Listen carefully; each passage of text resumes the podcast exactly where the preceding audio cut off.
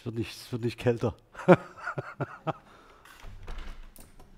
Wenn Sie das Gefühl haben, draußen könnte es kälter sein als hier drin, dann äh, öffnen Sie doch bitte die Fenster. Einen schönen guten Abend wünsche ich. Äh, mein Name ist Alexander Lasch. Ähm, ich bin germanistischer Linguist und als solches eigentlich Sprachwissenschaftler. Ähm, wir beschäftigen uns üblicherweise mit Sprachgeschichte, Grammatik, Lexikographie. Wenn sich jemand nicht mit Sprachwissenschaften dürfen, wie ein bestimmtes Wort sich entwickelt hat. Aber ähm, das Herz einiger schlägt an der Stelle, wo es für die Medienlinguistik interessant wird. Das heißt, wo wir uns mit neuen Medien auseinandersetzen und vor allen Dingen mit Medien, die, ich sage jetzt mal vorsichtig, unter dem Radar der Wissenschaft liegen. Äh, ich habe mich nie getraut, in meiner Qualifikationsphase eine meiner geheimen Leidenschaften zu bekennen. Ich zocke gern und zwar seit, weiß nicht, 30 Jahren.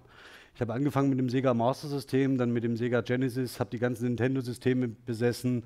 Äh, Sega Saturn habe ich ausgelassen, das war mir zu speziell. Äh, dann den, äh, äh mehr oder weniger gab es eine, eine, Wiedergeburt mit dem Nintendo 64, das dürften Sie alles gar nicht kennen. Und ähm, ja, ich bin irgendwie dran hängen geblieben. Mittlerweile fehlt mir dafür die Zeit. Aber es ist auf jeden Fall so, dass ich jetzt sagen kann, jetzt mache ich halt Forschung dazu. Das ist total entspannend. Und ich wünsche mir von Ihnen oder für Sie, wenn Sie selber irgendwann studieren oder wenn Sie studieren und das abschließen, dass Sie Ihre eine Leidenschaft, die Sie mitbringen, äh, zum Thema machen können, was Sie interessiert. Ganz kurz, wenn Sie sich für die Sprachwissenschaft oder die Germanistik oder irgendeine Philologie interessieren, ähm, darf ich Ihnen die Seite unserer Fakultät empfehlen. Das ist ähm, Dresden, äh, TU Dresden.de GSW SLK. Unser Blog der Professur liegt unter GLS- zu der Langnacht der Wissenschaft oder ähm, den offiziellen Hashtag. Der Vortrag jetzt wird im Moment live gestreamt und wird dann auch aufgezeichnet. Das ist was, was ich in der Lehre sehr gern mache, zum Beispiel in Vorlesungen, um so eine Konserve zu haben, mit der man dann ähm, separat auch lernen kann. Ähm, und es wird dazu auch einen Podcast geben. Inwieweit es äh, bei Let's Plays irgendwie sinnvoll ist, sei mal dahingestellt. Gut, was will ich mit Ihnen heute machen?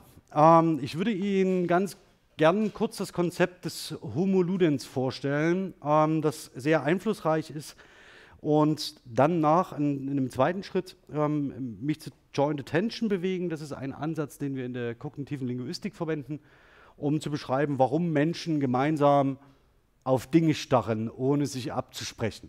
Das kennen Sie vielleicht, wenn man an der Ecke steht äh, und jemand schaut nach oben und man stellt sich die Frage, wie viele Leute müssen stehen bleiben, damit alle anderen auch nach oben schauen. Das ist ein ganz einfacher äh, bio, äh, biologischer und evolutionärer Reflex, den sie da haben. Es könnte nämlich sein, dass das ihr Überleben sichert.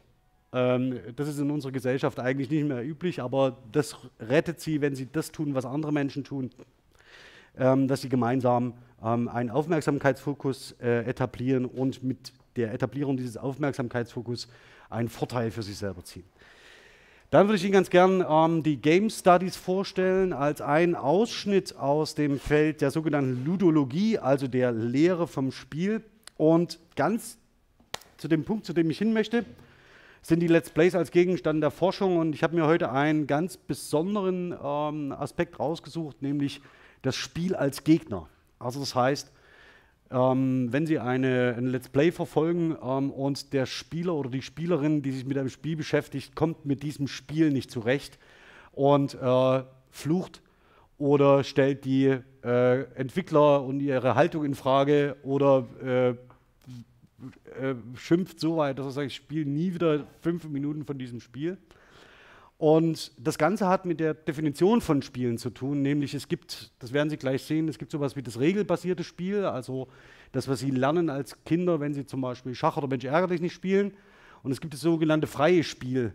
Und äh, die Fälle, die ich Ihnen skizzieren will, ähm, da wissen die Spieler nicht, ob sie ein regelbasiertes Spiel spielen oder ein Spiel, das sie frei wählen lässt. Und sie kommen mit diesem Regelsetting nicht zurecht und scheitern daran. Ähm, wenn Sie das nachher sehen äh, und vielleicht kennen, lachen Sie bitte nicht. Ähm, der junge Mann, der das vorgespielt hat, hat sehr viel Häme dafür einstecken müssen und arbeitet bei einem relativ prominenten Internetsender, also bei den Rocket Beans. Ähm, ganz kurz zum Einstieg meine Frage: Wer von Ihnen schaut Let's Plays? Okay, ziemlich regelmäßig oder so, wenn es sich ergibt? Zur Unterhaltung zwischen 15 und 19 Uhr, durchgehend am Stück. Gibt es Favoriten außer Kronk? Okay, okay. Ähm, dann äh, schaue ich mal, ob ich Sie, Sie gut bedienen kann heute. Also vielleicht zum Einstieg Homo Ludens, der Mensch, der spielende Mensch. Die ganze ähm, ähm, Theorie des Homo Ludens ist so einflussreich, dass bis heute die ähm, Definition, die mittlerweile über 50 Jahre alt ist, die Spielwissenschaft prägt. Und das Bild hier habe ich nicht umsonst ausgewählt. Es wird hier also heute um digitale Spiele gehen, das ist bei Let's Plays irgendwie erwartbar. Das Besondere daran ist aber, dass Sie schon zwei Aspekte sehen. Es geht im Wesentlichen auch die Etablierung eines gemeinsamen Aufmerk Aufmerksamkeitsfokus. Es geht darum, dass das Spielen eine kulturelle Technik ist, die Sie erlernen, und zwar sehr, sehr früh und die mit sehr basalen Mechanismen Sie den Alltag vergessen macht. Und das ist im Wesentlichen eine der Kernideen ähm, des Spiels, die so weit führt, dass man sagt, erst wenn man spielt, kann man überhaupt ähm, Kraft schöpfen und die Ideen generieren, um Neues hervorzubringen. Das ist insofern bei digitalen Spielen eine eigenwillige Sache, wenn es nicht Minecraft ist, also wenn sie nicht tatsächlich etwas schaffen, ähm, sondern nur rezipieren oder eine Geschichte nacherzählen. Aber zu diesen Details werde ich dann noch kommen. Also, hier die zentrale Beschreibung ähm, aus, vom Ursprung der Kultur im Spiel. Das ist sehr, sehr hoch gehängt, aber Sie werden sehen, ähm, dass sich das mit unseren Vorstellungen von Sprache und Kultur deckt. Also das Spiel ist danach eine freiwillige Handlung oder Beschäftigung. Das ist der erste Punkt, die innerhalb gewisser festgesetzter Grenzen von Zeit und Raum nach, äh, nach freiwillig angenommenen, aber bedingt bindenden Regeln verrichtet wird. Also Sie kennen das vielleicht, wenn Sie miteinander Brettspiele spielen, wann Regeldiskussionen aufkommen. Ja, das, es gibt so prominente Spiele dafür, so Risiko ist so eines, äh, Monopoly ist ein anderes. Also das heißt, wenn man äh, sich nicht aus den, äh, wenn man einen Spieler am Tisch hat oder eine Spielerin, die sich nicht äh, an die bindenden Regeln halten will, ihr Ziel haben diese Spiele in sich selbst. Und sie sind begleitet von einem Gefühl der Spannung und Freude und einem Bewusstsein des Andersseins als das gewöhnliche Leben. Diese Definition wird heute noch zitiert, auch wenn sie in Teilen erweitert ist. Das werden Sie gleich sehen. Also, wenn wir spielen, dann spielen wir freiwillig. Ähm, wir spielen in einer, Spieler haben eine Eigengesetzlichkeit, eine eigene Zeit und eine eigene Logik. Sie sind also bereit dafür, den Alltag und ihre Realität zu suspendieren, um genau das andere zu tun, also um zu spielen. Entscheidend ist, sie müssen Freude dran haben. Das ist ein Element, das bei äh, einigen Spielen zu Suchtverhalten führt. Also typische Loot-Shooter, World of Warcraft und, und Konsorten. Also wenn man von außen drauf schaut und sich das Interface von World of Warcraft anschaut und eigentlich nicht weiß, was das soll vor einem, was man da sieht, derjenige oder diejenige, die spielt, aber sehr genau beschreiben kann, was ihr daran Freude macht. Ähm, auch wenn es für den Außenstehenden nicht nachvollziehbar ist. Was können wir aber jetzt mit Sprache und Spielen anfangen? Das ist ja die entscheidende Frage heute. Also was, was will ich als Linguist mit Spielen? Das Schöne ist, äh, deswegen ist es hier ohne Quelle angegeben mit Wittgenstein, wir alle spielen mit Sprache. Aber es ist auch so, dass man, äh, und das weiß auch schon die älteste Spieleforschung, ähm, mit dem Wort, also wenn Sie selbst sprechen, Spannung erzeugen können beim Gegenüber und diese Spannungserzeugung dazu führt, dass ihnen jemand zuhört. Also wenn sie eine spannende Geschichte hören und sie bleiben an den Lippen von jemand anderem hängen, dann hat es auch im Wesentlichen damit zu tun, dass derjenige oder diejenige mit Sprache gut spielen kann. Das Interessante ist, dass das immer deutlich wird, wenn das nicht der Fall ist. Also wenn sie sich totlangweilen. Also wenn Sie zum Beispiel eine Geschichte zum 750. Mal hören, es gibt Situationen, in denen das passiert, und sie ganz genau wissen, wie die Pointe der Geschichte ist und sie bestätigen und bestätigen und bestätigen, weil dann das Gefühl der Spannung fehlt. Das ist so eines. Das andere ist, dass sie natürlich, also schlecht erzählte Geschichten das kennen sie immer sehr, sehr gut. Äh, sehr gut erzählte Geschichten äh, muss man wirklich mit der Lupe suchen. Das Interessante ist, wenn wir uns mit Sprache beschäftigen, dass, Spiele, äh, dass sie im Spiel mit anderen Spielern eine gemeinsame Sprache entwickeln können, also eine eigene Form, wie miteinander zu kommunizieren ist, die zu einem Spiel gehört. Also dafür sind zum Beispiel Strategiespiele ein gutes sowas wie Risiko oder ich weiß gar nicht, ob das noch auf dem Index steht, also Diplomacy. Das ist ein bisschen komplexere Variante von Risiko und ähm, eine sehr, äh, würde ich jedem empfehlen, also obwohl ich nicht weiß, ob es verboten ist oder nicht. Also wenn es nicht mehr verboten ist, dann kaufen Sie sich das bitte. Ähm, denn es löst den Glücksfaktor, den Risiko auszeichnet, ab und ist mehr oder weniger ein sehr strategisch gedachtes Spiel, was eher an Schach erinnert als an ähm, äh, ein äh, als an das äh, ursprüngliche Risiko. Genau. Wenn Sie das aber machen und zum Beispiel Züge planen in diesem Spiel, entwickeln Sie eigene Formen, eigene Sprachformen und Sprachmuster, die für die Kommunikation in der Gruppe relevant ist. Und die verfestigen sich auch und die gehören zu einem Spiel. Das nächste ist, dass Sie in besonderer Weise über ein Spiel und über deren Spielerinnen reden können.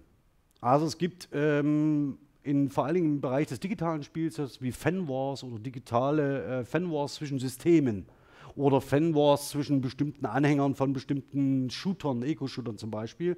In der E-Sport-Szene ist das so. Also spielt man FIFA oder äh, Pro Evolution Soccer. Ähm, das sind so Fragen, die ähm, die Community bewegen und das heißt, man kann über ein Spiel sprechen und auch über die Spieler, die das spielen und Stereotype Zuweisungen machen. Und das Schlussendliche ist, dass sie noch jede dieser einzelnen Ebenen zum Gegenstand des Sprechens darüber machen können. Also sie können immer noch sagen, derjenige, der über den Spieler spricht, der über ein anderes Spiel spricht, verhält sich so und so. Also das heißt, sie können es noch beliebig steigern. Und das sind äh, dann vor allen Dingen die Szenen und die Sequenzen, in denen wir uns bei den Let's Plays bewegen. Das passiert nämlich üblicherweise in den Chat-Kommentaren. Das heißt, da wird eigentlich über einen Spieler oder über andere Spieler, die über einen Spieler sprechen, wird eine Bewertung vorgenommen. Ja, Joint Attention. Wozu brauche ich das? Das Interessante ist, man kann sich ja durchaus fragen, warum sitzen Sie überhaupt da und schauen Let's Plays? Was, was, wieso? Also was ist der Punkt? Und falls Sie irgendwann schon mal mit jemandem konfrontiert worden sind, der aus, ich sage jetzt mal ganz vorsichtig, aus einer medienkonservativen Gruppe der Bevölkerung kommt, ohne jetzt an das Alter zu denken, aber die jedenfalls sich fragen, warum, warum schaust du dir das an? Das Geschrei, diese schnellen Schnitte, was soll das? Was, was bringt dir das? Der Punkt ist an der Sache, dass wir als Menschen darauf geeicht sind, mit anderen Menschen mitzufühlen und mit anderen Menschen mitzudenken. Das heißt, sie genießen selbst beim Zuschauen das, was jemand anders erlebt. Und Sie können sich jederzeit aus der Situation herausnehmen. Das ist eine sehr komfortable Sache. Das heißt, wenn Sie etwas nicht mehr mögen, schalten Sie ab und dann ist es für Sie gut. Aber Sie erleben jemanden, der sich selbst beim Spielen erlebt. Das ist ähm, der Witz, deswegen schauen Sie zu. Deswegen bleiben Sie unter anderem auch bei Unfällen stehen. Das ist derselbe, das ist derselbe Effekt.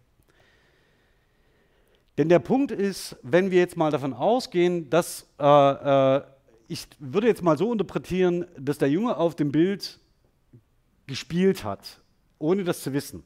Also das ist nur eine Interpretation, es kann auch umgedreht sein. Ähm, das Mädchen zeigt auf etwas und das Entscheidende ist, dass die beiden jeweils voneinander wissen, was der andere tut. Also auf ein Let's Play übertragen bedeutet das, Sie sehen jemanden, wie er ein Spiel spielt und es ist so, dass er weiß oder mutmaßt, was Sie als Publikum gerade tun. Denn Sie schauen zu, kommentieren und rezipieren das, was ähm, er produziert. Das nächste ist, sie schauen gemeinsam auf einen Gegenstand. Der Let's Player schaut auf unendlich viele mehr Gegenstände, als Sie im äh, schlussendlichen Video sehen. Er hat in der Regel stehen noch drei Screens.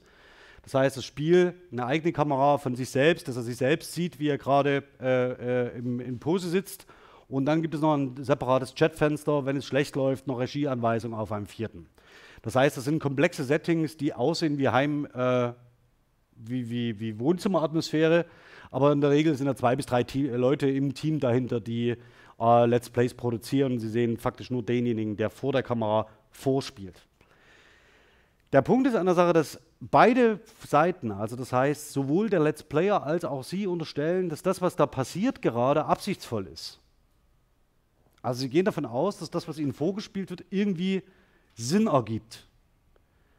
Das muss aber gar nicht sein. Ähm, aber davon sind, gehen sie als Menschen aus. Sie sind eher irritiert, wenn jemand was vor ihnen macht, was äh, in der Form äh, mit dem Spiel nichts zu tun hat oder den Regeln des Spiels nichts folgt, wenn es nicht expliziert wird. Das Ganze geht noch ein Stück weiter. Sie äh, bilden gewissermaßen eine Gruppe. Also sie bilden eine Gruppe aus Produzent und Rezipient und alle die, die das Let's Play schauen, bilden wiederum selbst eine Gruppe. Und diese Gruppen haben eine ganz eigene Dynamik. Es geht also nicht nur darum, dass Sie als Zuschauer einen eigenen Willen haben und sich daran irgendwie ergötzen, was da gerade passiert, sondern Sie wissen sich als Teil einer Community, die gerade zuschaut. Und als Teil dieser Community, die gerade ein Let's Play schaut, ist es so, dass Sie zum Beispiel in Chat-Kommunikation miteinander interagieren können und dort werden gewisse Erwartungshaltungen geteilt, wie so ein Let's Play auszusehen habe und wie es nicht auszusehen habe, wie der Spieler oder die Spielerin sich gerade bewegt, ob das gut ist oder nicht, was sie tun soll oder nicht. Und diese Abstimmungsverhältnisse, die laufen in Chats ab mit einem gemeinsamen Aufmerksamkeitsfokus, hier C, nämlich das Spiel.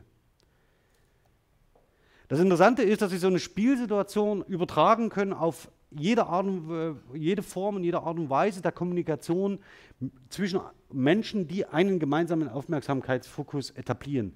Hier sind es diese zwei, die offenbar, also Sie sehen, das ist eine typische, das ist das, was Sie als Menschen als allererstes lernen, auf Dinge mit als allererstes lernen, nämlich auf Dinge zu zeigen, noch bevor Sie sprechen können, können Sie von sich, von Ihrem Punkt aus auf etwas zeigen und Sie verleiten jemanden anderen dazu, in diese Richtung zu schauen und damit einen gemeinsamen Aufmerksamkeitsfokus zu produzieren. Genau das passiert an dieser Stelle. Warum brauche ich das? Weil Sprache in der Regel genauso funktioniert.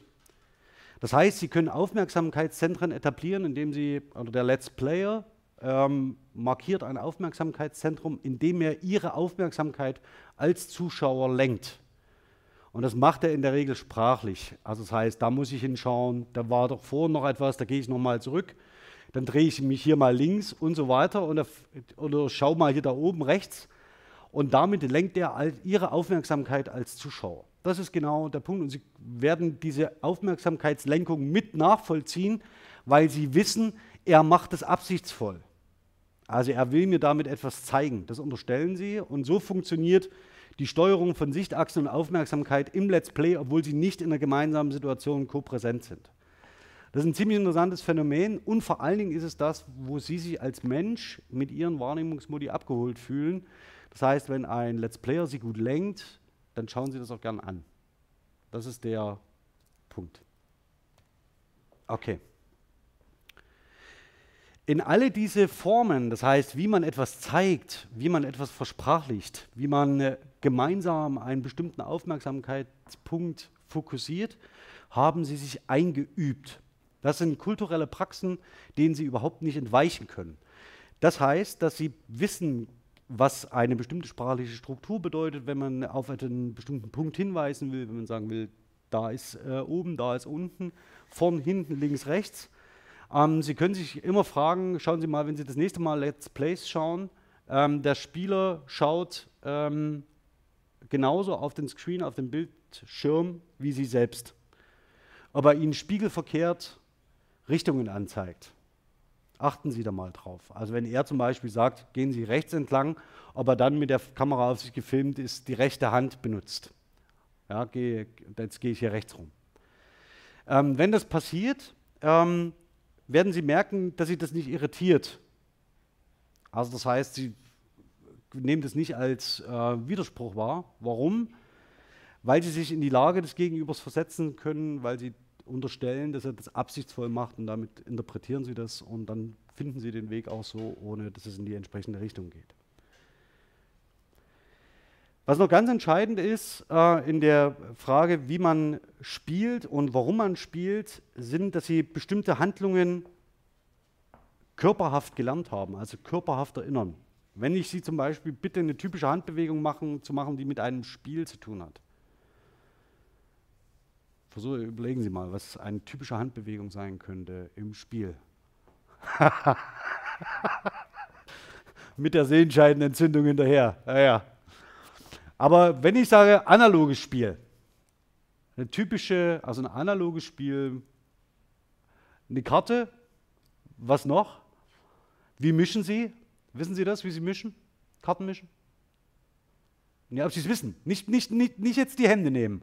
ob Sie wissen, was Sie mit Ihren Händen machen, wenn Sie mischen. Also in welche Hand nehmen Sie die Karten? Wissen Sie das ohne das? Ich nehme den Stapel in die linke Hand, weil ich Linkshänder bin und ziehe mit dem rechten Daumen die oberste Karte in die rechte Hand hinein. Ja? Mit der linken Hand nehmen Sie die, weil Sie Linkshänder sind? Ich nehme sie mit der anderen Hand. Ich bin Rechtshänder, ich nehme sie auch mit links. Also es ist nicht so selbstverständlich. Das heißt, äh, es gibt da keinen Automatismus. Und das sind alles M-praktische Tätigkeiten, so nennt man das, ähm, die sie ganz selten versprachlichen oder wie man würfelt zum Beispiel. Aber das ist auch so eine Sache. Ja? Also das heißt, erklären Sie mal jemandem, wie Sie würfeln und wie Sie die Hände halten müssen. Das merkt man bei kleinen Kindern ganz gut, wenn man denen erklärt, wie man richtig würfelt. Und das funktioniert meistens so, nimm die Würfel, mach mal so und mach mal so. Das ist aber keine explizite Beschreibung ihrer Handlung, die sie vollziehen, sondern sie vollziehen die Handlung und begleiten sie mit Segmentierung und sagen, jetzt so, dann so, dann hast du das Ergebnis. Beim Kartenmischen ist es ähnlich. Erklären Sie mal dem Kind, wie es Karten mischt. Ähm, da kann man sagen, ich nehme nehm das irgendwie in die Hand und dann mach mal so und die anderen oben drauf. Und Kinder lernen im Wesentlichen das durch Nachahmen, Ausprobieren und Versprachlichen das ganz selten. Und das sind Handlungen, die an ihren Körper gebunden sind. Das werden Sie merken, wenn Sie eine Weile lang keine Karten gespielt haben, dass Sie dann Schwierigkeiten haben zu mischen. Ist dasselbe wie beim Klavierspielen, ist dasselbe wie beim Fahrradfahren. Es gibt bestimmte Dinge, die man nicht verlernt, aber das ist immer so leicht gesagt, aber sie kommen dennoch aus der Übung. Und diese Handlungen sind mit ähm, bestimmten ähm, körperlichen Bewegungen verbunden. Und es kann durchaus sein, dass diese körperlichen Bewegungen mit sprachlichen Handlungen verbunden sind. Also, dass man, ähm, wer ist dran, äh, dass man, es gibt zum Beispiel beim Skat so die Tradition, man mischt und während man mischt ähm, oder die Karten nimmt, fragt man, wer gibt. Und weil man irgendwie die Reihenfolge vergessen hat. Also es gibt so eine ganz typische sprachliche Handlung, die mit bestimmten, also bei mir mit bestimmten körperlichen Handlungen assoziiert sind. Das nächste ist, je häufiger Sie das tun, umso stärker können Sie das erinnern und abrufen, ohne dass Sie äh, damit äh, eine bestimmte äh, kognitive Herausforderungen vor sich sehen. Also das heißt, die Kombination aus körperlichen Handlungen, sprachlichen Handlungen, je häufiger sie etwas tun, umso besser geht es. Ähm, und je seltener sie etwas tun, umso eher verlernen sie es wieder. Diejenigen von Ihnen, die schon mal professionell gespielt haben, ich sage jetzt mal in einem Clan oder in einer Gilde oder wie auch immer, was für egal welche Gruppe, ist es so, dass, die, dass sie zwei Dinge beherrschen müssen. Einerseits müssen sie ein bisschen Skill haben, damit sie schnell sind. Ja, und auf der anderen Seite ist es so, dass sie bestimmte sprachliche Handlungen beherrschen müssen, mit denen sie schnell in der Gruppe kommunizieren können. Und wenn sie eine Weile nicht gespielt haben, dann verlernen sie das. Also das heißt, dann müssen sie erst wieder einüben. Und ich kann Ihnen auch sagen, wenn sie älter werden, der Skill wird nicht besser. Ja, das ist, äh, ist leider so. Er nützt auch dann die 120 Frames nichts mehr. Also das heißt, das ist durch. Okay, also das heißt aber, das sind ganz basale Prozesse, die mit, ihrer, mit dem Menschsein zu tun haben die mit Sprache zu tun haben, die auch mit Spiel zu tun haben. Denn wenn Sie etwas freiwillig tun, was Ihnen sehr viel Spaß macht, äh, was Sie aus dem Alltag heraustreten lässt, was Sie gemeinsam mit anderen spielen können, was eine eigene Logik hat, eine eigene Gesetzlichkeit und konsequenzlos ist für Ihr reales Leben, könnte es sein, dass Sie als Menschen dazu neigen, sich sehr, sehr gern darin einzuüben egal wie irrelevant das Ganze für den Alltag ist. Das heißt, als Menschen spielen wir gern. Also man könnte in der alten Spielwissenschaftstradition sagen, wir sind eigentlich nur erst Menschen dadurch, dass wir spielen.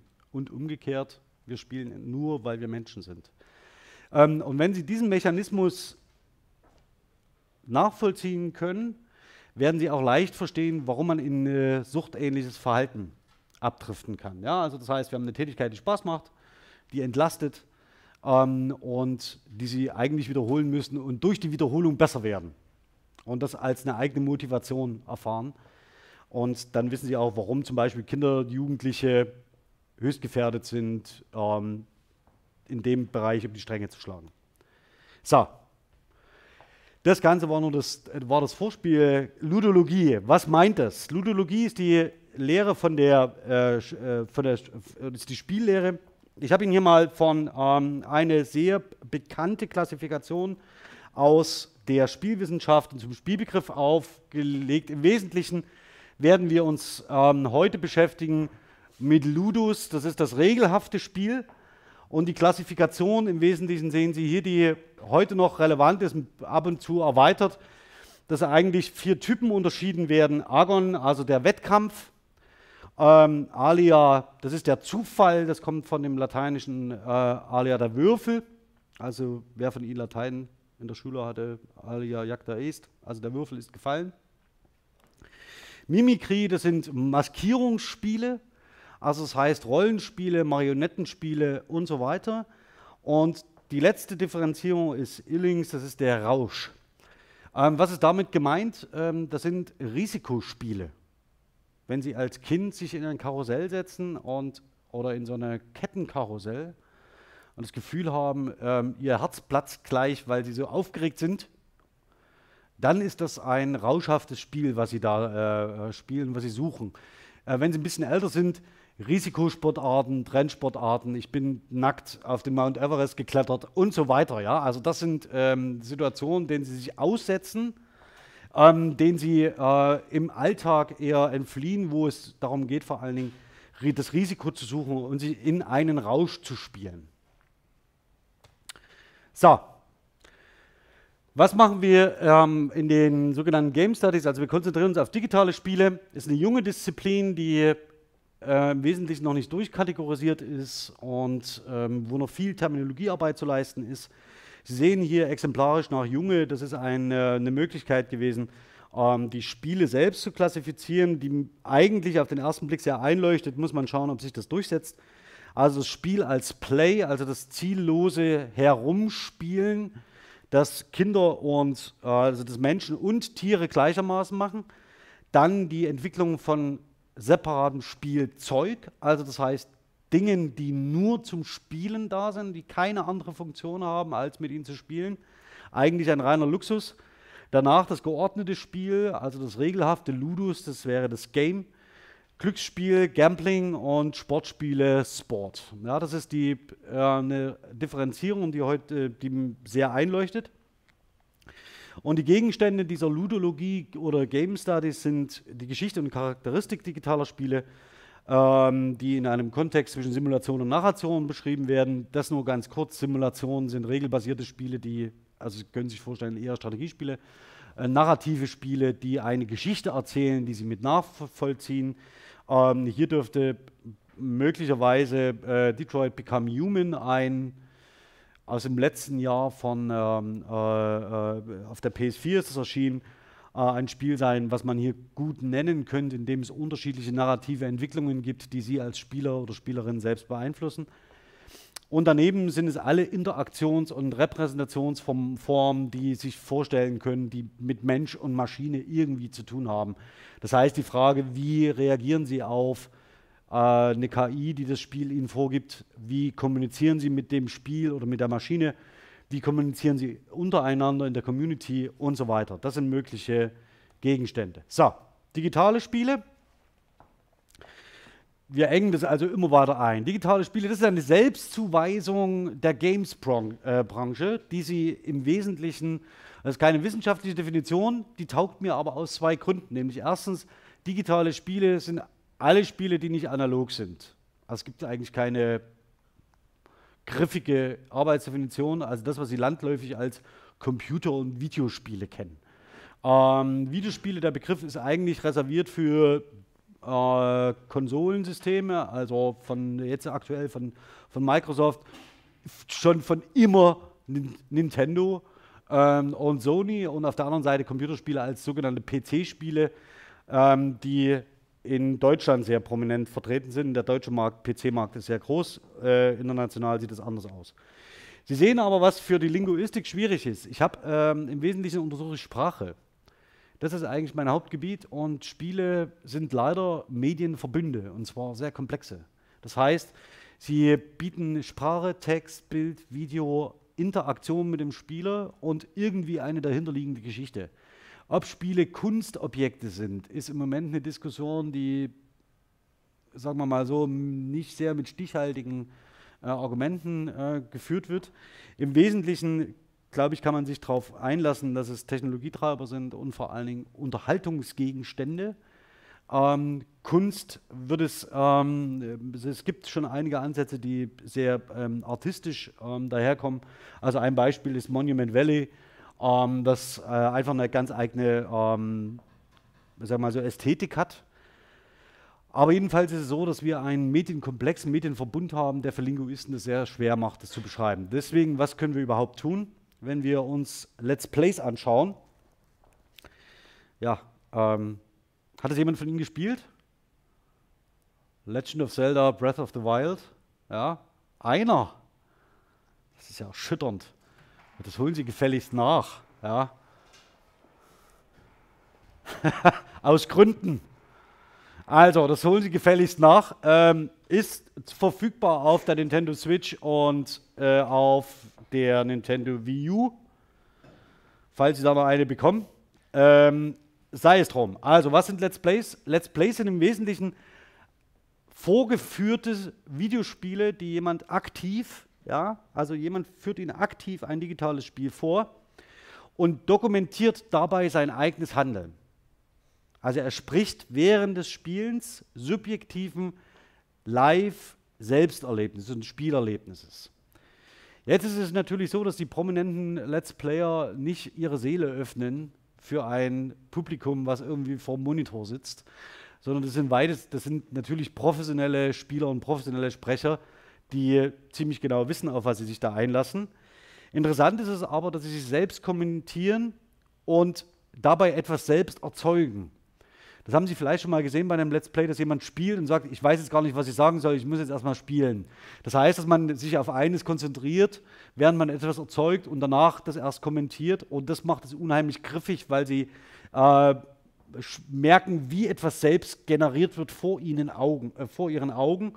Und Sie sind dadurch sehr viel stärker involviert, als wenn äh, Sie ein fertiges Produkt gezeigt bekommen. Das Besondere ist, dass es eine sogenannte, gibt eine unidirektionale Kommunikation. Unidirektional, das ist ein Fachbegriff aus der Sprachwissenschaft, das bedeutet in eine Richtung. Also nur der Spieler spricht oder die Spielerin spricht, was Sie im Chat machen, interessiert niemanden. Also vielleicht gibt es einen Community Manager, der Sie irgendwie betreut und äh, peppelt und es werden irgendwelche Screens eingezeigt, wenn Sie äh, Geld spenden oder wenn Sie als, als Fan sich outen. Aber es gibt diese Begleitkommunikation, die vor allen Dingen in Chats abläuft, auf die der Spieler oder die Spielerin reagiert. Interessanterweise ähm, hat das vor allen Dingen, ähm, ist das für die Linguistik interessant, weil das meistens immer noch mit einem sogenannten Gap funktioniert. Das heißt, wir haben einen Zeitversatz zwischen dem Livestream und dem Chat von, ich weiß nicht, die Profis sind im Moment bei sieben bis acht Sekunden, ähm, wenn sie mit entsprechender Technik arbeiten. Aber das heißt, wenn der Chat etwas kommentiert, ist es in Echtzeit bereits sieben oder acht Sekunden alt. Das heißt, die Kommunikation, direkte Kommunikation zwischen Spieler und Spielerin und Chat ist höchst komplex, weil der Spieler, der vor Ihnen sitzt, den Chat beobachten muss und antizipieren muss, was er vor acht Sekunden gemacht hat. Und darauf möglicherweise reagieren.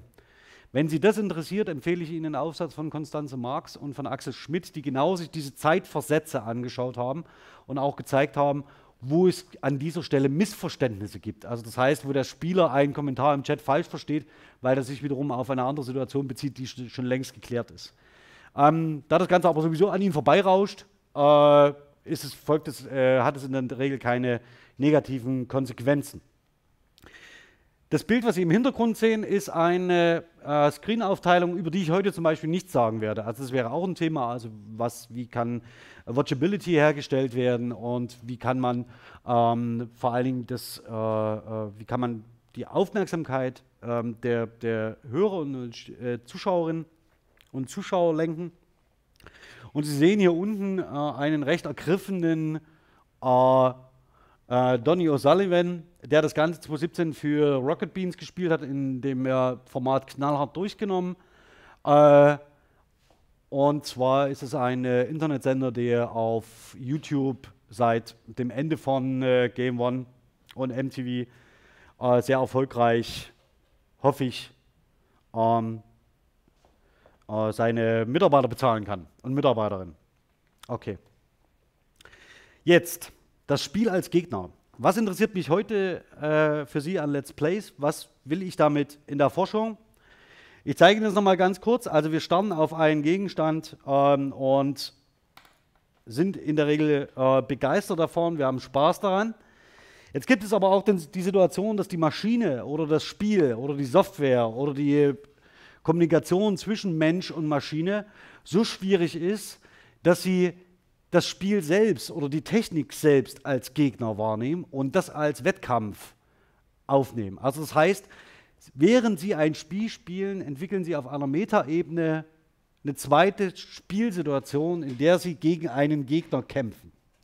Sie konzeptualisieren das Spiel oder die Technik als ihr Gegenüber und als einen Gegner, als einen Menschen. Das kennen Sie vielleicht in der Alltagssituation, wenn Sie mal, wer von Ihnen hat denn schon mal auf seinen Rechner geschimpft? Es geht doch an, du dumme Sau. Ja? Ist das jemand schon mal so, also vielleicht nicht wortwörtlich, aber ähnlich über die Lippen gekommen?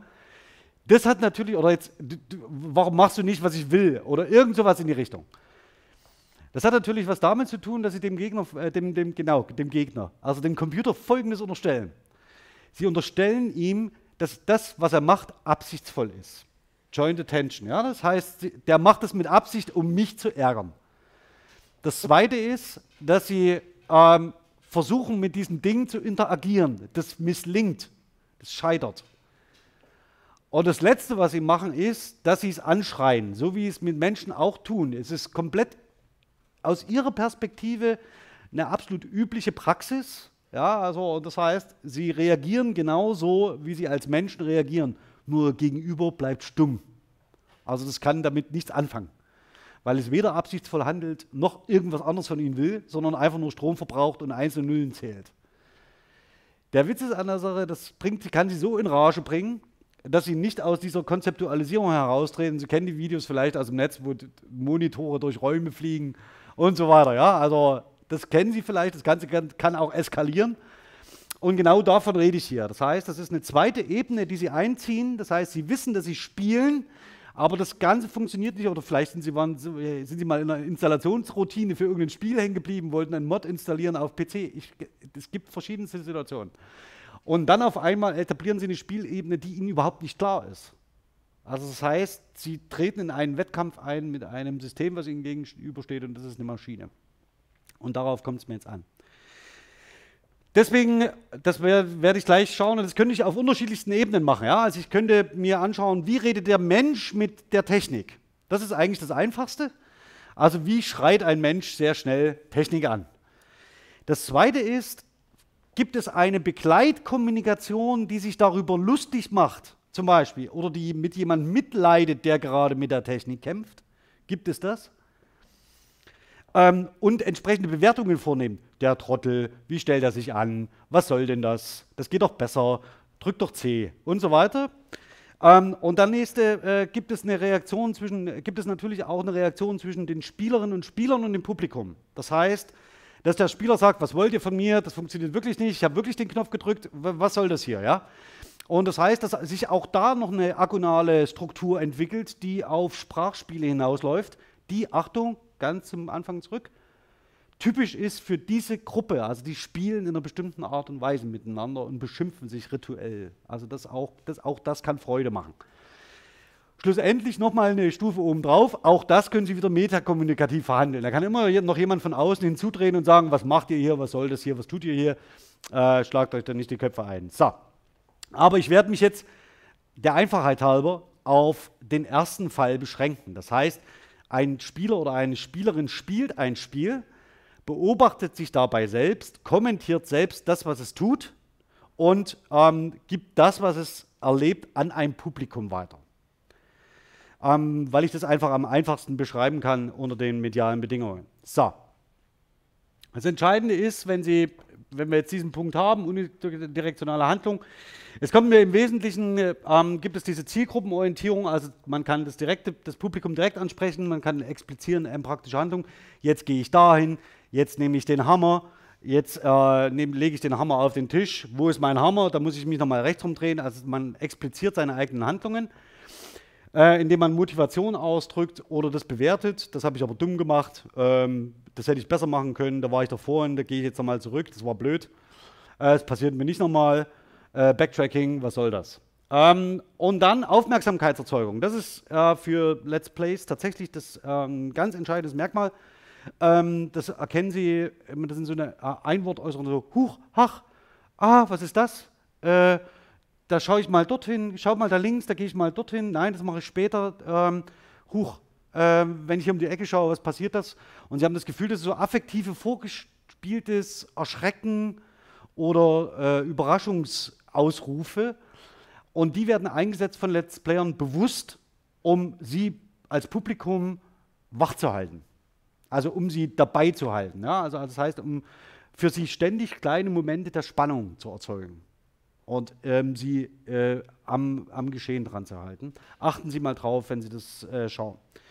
Ähm, was mich interessiert, ist tatsächlich die Diskussion oder die Kategorisierung des vorliegenden Spiels im Hinblick auf seinen Regelstatus. Das heißt, die Spieler erkennen nicht, was das, was sie gerade spielen, soll ähm, und stellen die Regelhaftigkeit des Spiels in Frage.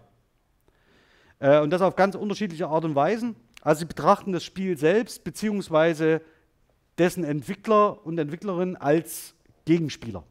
Ja, also wer hat mir das eingebrockt, wer hat es entwickelt, das Spiel. Und so weiter, Sie werden das sehen. So, also, typischerweise sind es Ausdrücke wie diese. Ja, ich habe doch gedrückt, ich raff nichts, äh, wer denkt sich sowas aus, muss ich jetzt hier lang oder wie? Das alles sind Äußerungen von Spielern und Spielerinnen, die ausdrücken, dass sie offensichtlich mit dem Regelsystem des Spiels überfordert sind. Aus ganz unterschiedlichen Gründen. Das eine oder andere kennen Sie vielleicht. Ähm, hier natürlich verschriftsprachlich, ein bisschen verhundepiebelt mit äh, elf und elf Ausrufezeichen. Aber sei es drum. So, was ich Ihnen jetzt zeige, ähm, ich habe vorhin versucht, ähm, das, das Video einzubetten. Ich zeige Ihnen erstmal so einen Moment der Begeisterung. Und ich weise Sie mal darauf hin, auf das, was ich Ihnen gesagt habe. Es gibt so M-praktische Handlungen und dann gibt es res äh, sogenannte Response Cries, also das heißt so, oh, oh, ist das schön, ja, und so weiter. Und achten Sie mal drauf, wie sich das in der folgenden Szene darstellt. Ähm, ich muss dazu mal ganz kurz in den Screen sicherheitshalber, weil ich mir nicht sicher bin, ob ich jetzt die richtige Taste erwische. Genau. Für diejenigen, die jetzt nicht da sind, tut es mir sehr leid, aber so ist das Leben.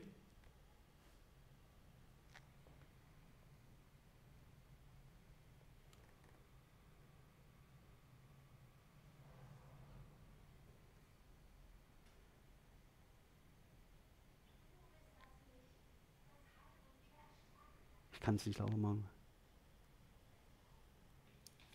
Es tut mir leid. Kann man es trotzdem halbwegs hören? Jetzt, okay. Ah, das sind die Spiel, das sind die Explikationen ja, der Handlung.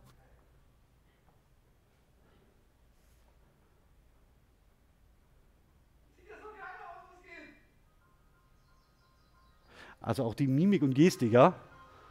Was? Ich habe Gänsehaut gerade am ganzen Körper wirklich.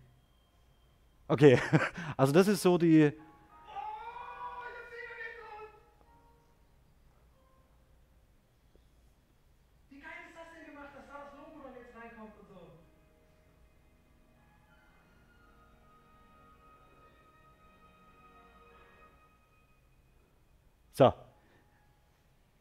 Auf die Szene äh, soll es mir jetzt angekommen sein. Ich bin.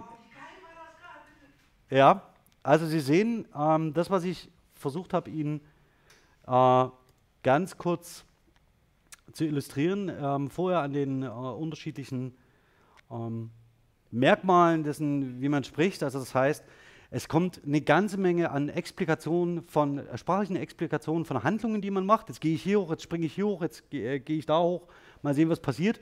Und dann eine einzige Reihe von Response-Cries, begleitet von Gestik, Mimik und vor allen Dingen noch Explikationen von Gefühlsausdrücken. Also jetzt bekomme ich Gänsehaut, ja, und so weiter. Ähm, das ist ganz typisch für Let's Plays und nimmt Sie als Zuschauer mit. Das heißt, lässt sie das empathisch mitempfinden, was dort passiert. Das Ganze entwickelt sich, um das jetzt mal vorher zu sagen, nicht ganz so gut. Ja, also das heißt, dieser Anfangseffekt, hoffentlich möge er sich lang daran erinnern und ihn fest in seinem Herzen halten, ähm, er scheitert äh, im, sagen wir mal so, er lernt das Spiel von seiner harten Seite kennen in den nächsten Folgen. Und ich habe Ihnen hier mal ein, äh, äh, kann man das halbwegs lesen in den Kommentaren, sonst lese ich den mal vor. Äh, mir macht das blinde Spielen mit Donny Spaß in einer Open World ohne viele blinkende Markierungen. Hier ist im Hintergrund gedacht äh, Assassin's Creed von Ubisoft, also das heißt, wo man so eine, so, so eine Map hat mit 750 Markern. Ähm, ohne viele blinkende Markierungen und ständige Hilfen wäre jeder am Anfang erstmal etwas planlos. Ist es nicht süß? Also das heißt, da kommt jemand aus der Community und begleitet faktisch das, das Scheitern eines Spielers. Ähm, und das zeige ich Ihnen jetzt, was genau das Scheitern meint. Wenn Sie es nicht mehr aushalten, sagen Sie Bescheid, dann breche ich die Szene ab. Okay, also vielleicht ganz kurz. Ähm, es geht im Wesentlichen bei ähm, äh, Breath of the Wild darum, dass Sie in eine Welt geworfen werden, die der Entwickler so gestaltet hat, dass Sie faktisch alles mit ihrem Werkzeug unternehmen können, was sie sich vorstellen können. Mit anderen Worten, es ist nicht regelbasiert. Also das heißt, Sie können zwei Dinge nehmen und sie kombinieren und stellen erstaunt fest, aha, die Entwickler haben daran gedacht, das zu implementieren, wäre ich selber nicht drauf gekommen. Es gibt zu diesem ganzen Ding auch kein Handbuch, sondern es gibt nur eine Beschreibung von Werkzeug und Tools. Also es funktioniert ähnlich wie bei Minecraft. Und das ist in der Open World insofern problematisch, weil man dann natürlich äh, keine Orientierung hat, wie man sich bewegen soll. Und mit dieser Freiheit kommen einige besser klar und andere schlechter. Und das zeige ich Ihnen jetzt. Also der erste Dungeon, wir bewegen uns, der, der junge Mann hat jetzt schon drei Stunden Spiel hinter sich. Und es ist eigentlich sehr, sehr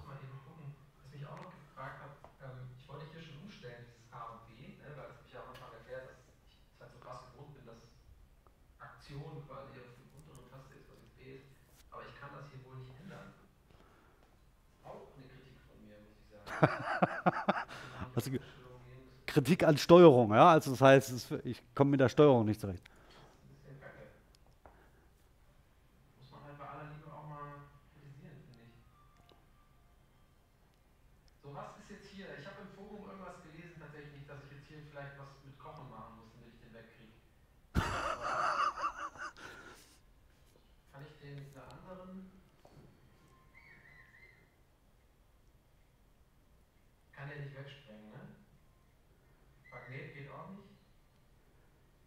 Das sind so Fragen, das sind so Fragen, wo man nicht weiß, an wen sie adressiert sind. Also auf den Chat, an den Chat vielleicht oder an sich selbst. Also ich werde mich schon in die Steuerung gewöhnen. Das, das, dauert jetzt einfach ein bisschen. Es wird jetzt so ein bisschen aussehen, als ob ich sehr, sehr verpeilt spiele, wahrscheinlich die ersten 20, 25 Minuten, aber dann werde ich das schon hinkriegen. Das ist die Antizipation von Erwartungshaltung der Zuschauer. Das kann eigentlich ja egal sein, ne?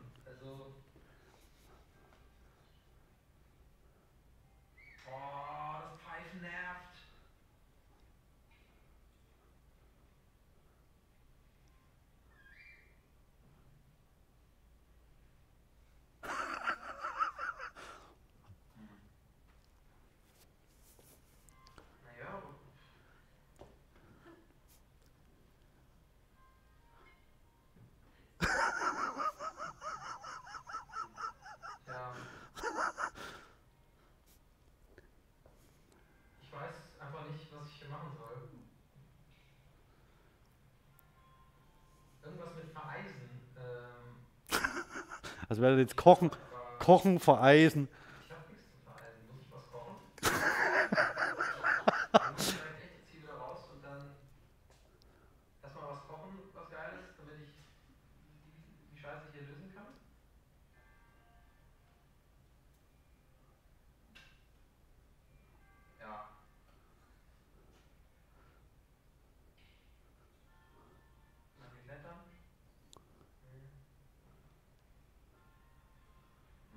Der hat die Lösung auf der Hand, ja. Aber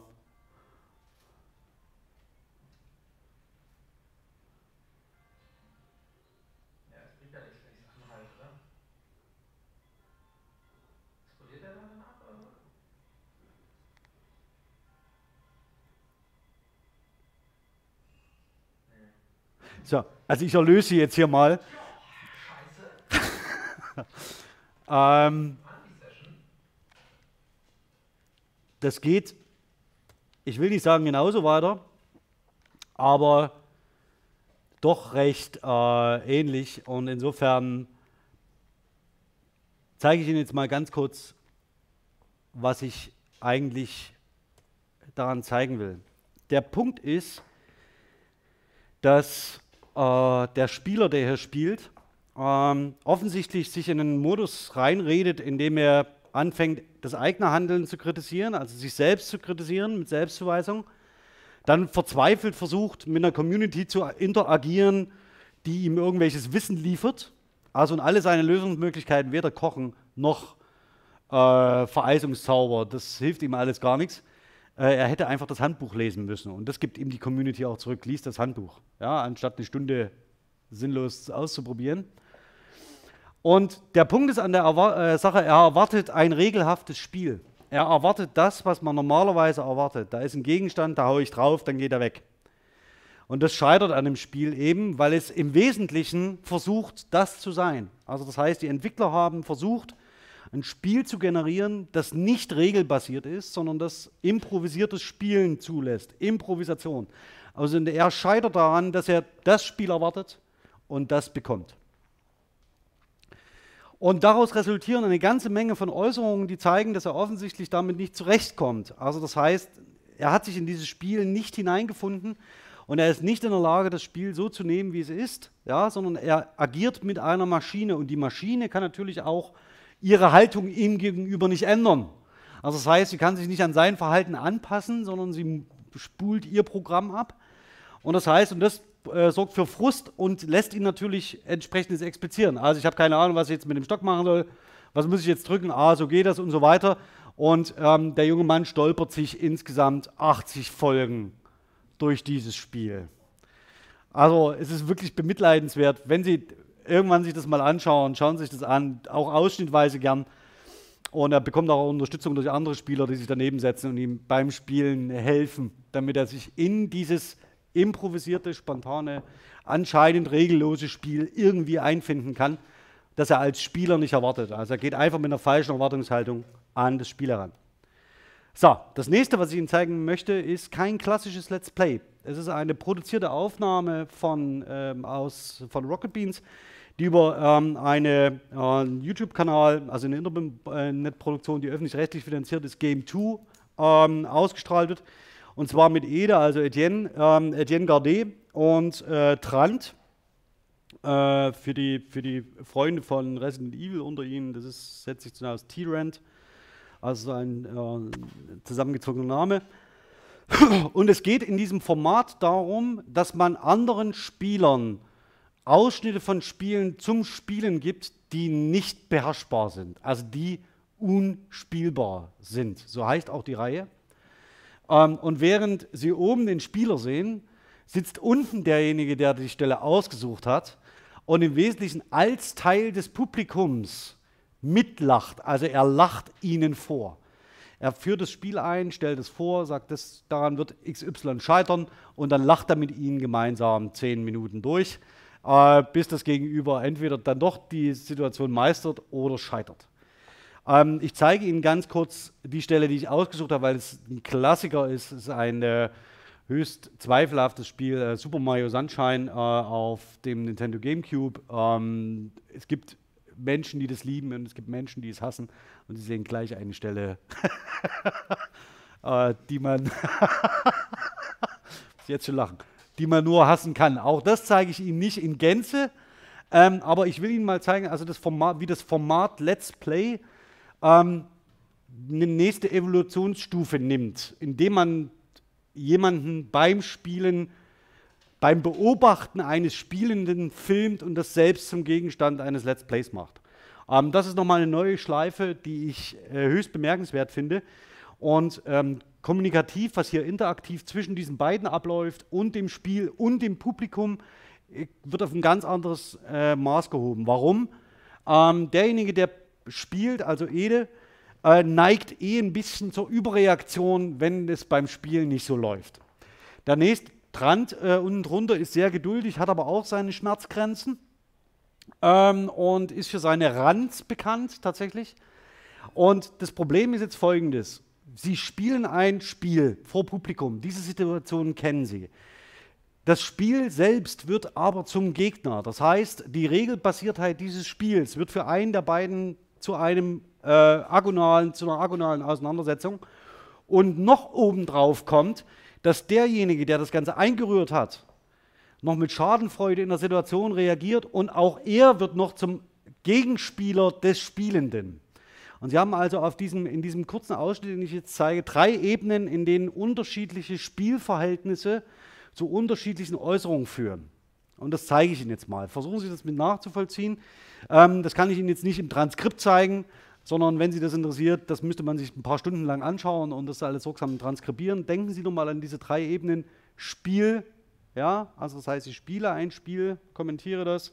Das Spiel selbst wird als Gegner agonalisiert. Und das letzte ist, ich habe noch einen Menschen, der neben mir sitzt und auch noch zu einem Gegenspieler mutiert, indem, es, indem er mir dieses Spiel aufzwingt. Viel Spaß. Kennt jemand von Ihnen das Spiel? Super Mario Sunshine? Hei, hei, hei. Diaspora. so, gucken, ob das gut, ob die Aufnahme passt. Dann, also ich springe mitten, ich erspare Ihnen die ersten, äh, die erste Viertelstunde, äh, die ersten elf Minuten und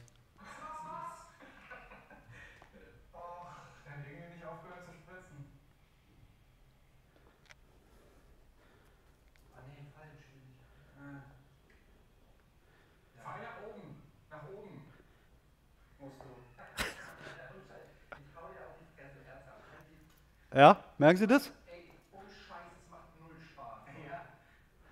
Bedingung von Spielen. Das ist ja noch nicht mal Geschicklichkeit, das ist ja einfach nur dumme Kacke. Ja, ja.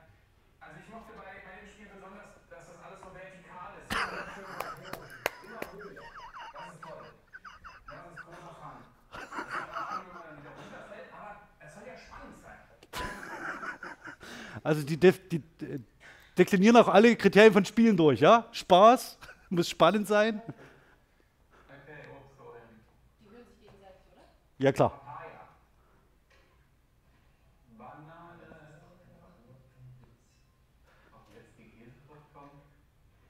Nein.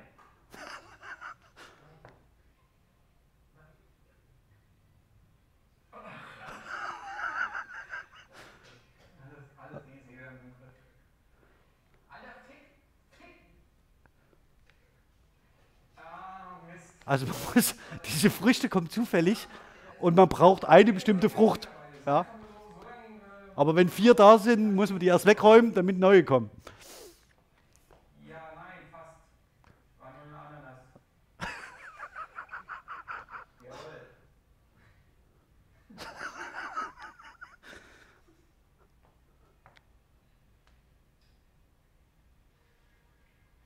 Ah, ist schon geschnitten, das sehen Sie auch, ne?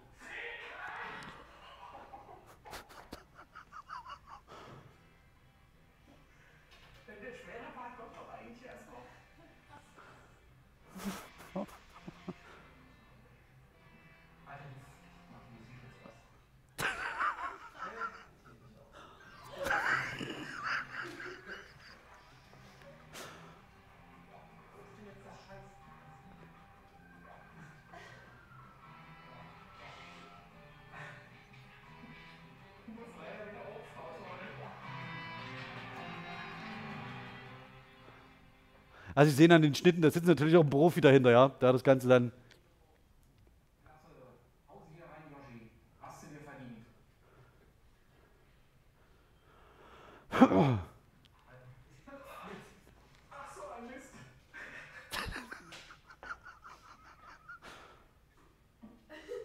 Das haben Sie jetzt vielleicht nicht. Äh, der wirft den Controller weg und sagt noch so Alter. Ne? Ich kann noch einen Tipp geben, wenn du bei der ersten Plattform da drüben bist. Komm, probier's noch einmal, weil dann, ähm, dann ist es auch nicht mehr so schwer von da ab. Das ist ja eigentlich nicht schwer. Ich meine, Dark Souls ist schwer, aber auch nicht Mario. Das hat doch nichts mit schwer zu tun, das ist doch einfach nur ein Hurensohn. Genau.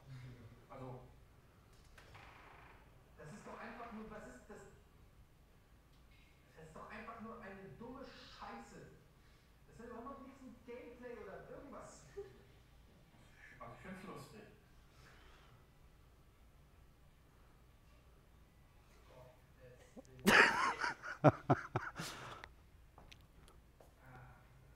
Ey, wer immer dieses Level in seine. Also hier haben Sie den, den direkten Bezug zu Spiel und Spielentwickler, ne? Komm.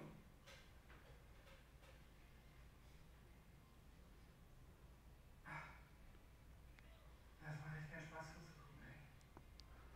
Das fuckt mich auch richtig ab.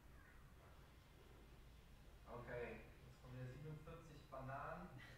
Ja, gucken wir mal. Vielleicht hast du Glück.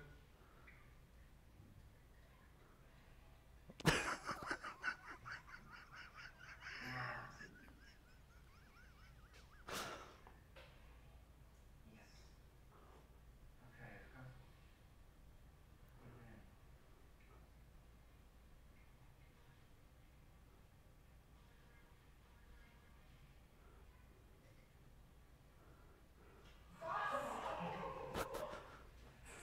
Zum Kotzen, ey. Sie war einfach weg. Ja, aber. Ja, weiß ich auch nicht.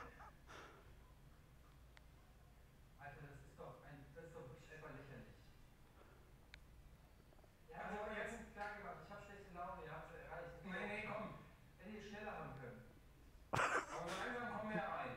Wenn du den ersten Meter Plattform rübergefahren bist, nehme ich dir einen sehr wertvollen Tipp. Ey, Tram, ohne Scheiß. Ich hasse dich wirklich.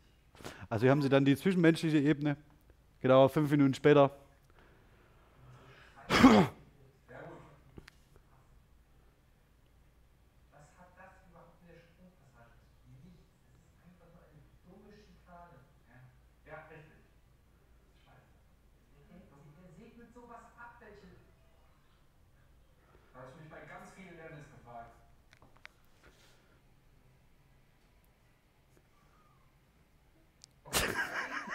So, ich erlöse Sie mal. Also vielleicht nur so viel, er schafft es nicht. Ja, also man erahnt es vielleicht schon.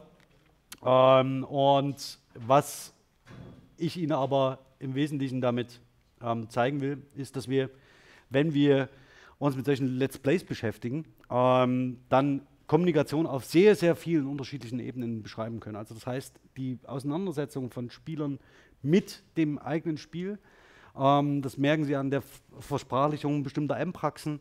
Ähm, das äh, äh, können Sie an solchen Response-Cries, wie, wir das, wie ich Ihnen das bei Donny gezeigt habe, ganz am Anfang sehen. Das heißt, eine ganz eigene Art, mit einem Medium umzugehen, wenn es aktiv vor Publikum gespielt wird. Nichtsdestotrotz haben wir daneben noch sehr viele andere Ebenen, nämlich wenn das Spiel selbst, also in der Interaktion zwischen Mensch und Maschine als Gegner wahrgenommen wird.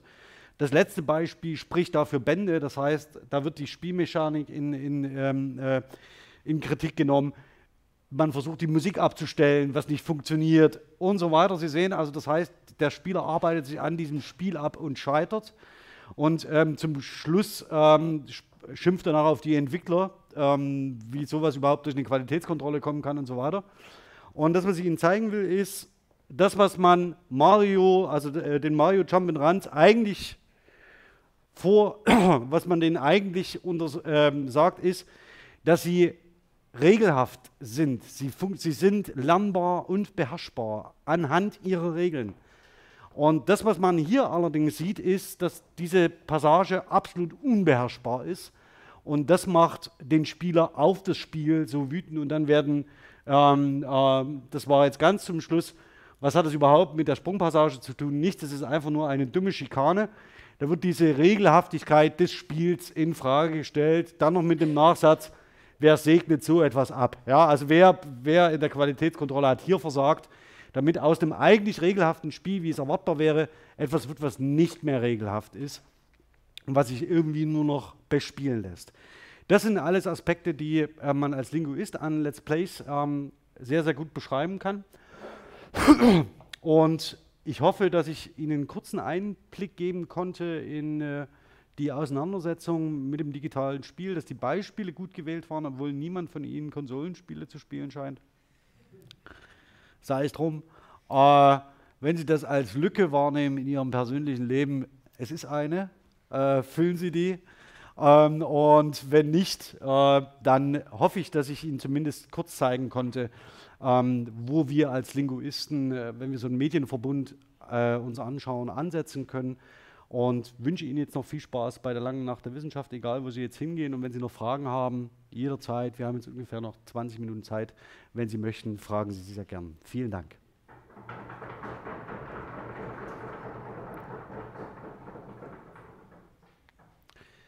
So, jetzt muss ich das erstmal ausmachen. So,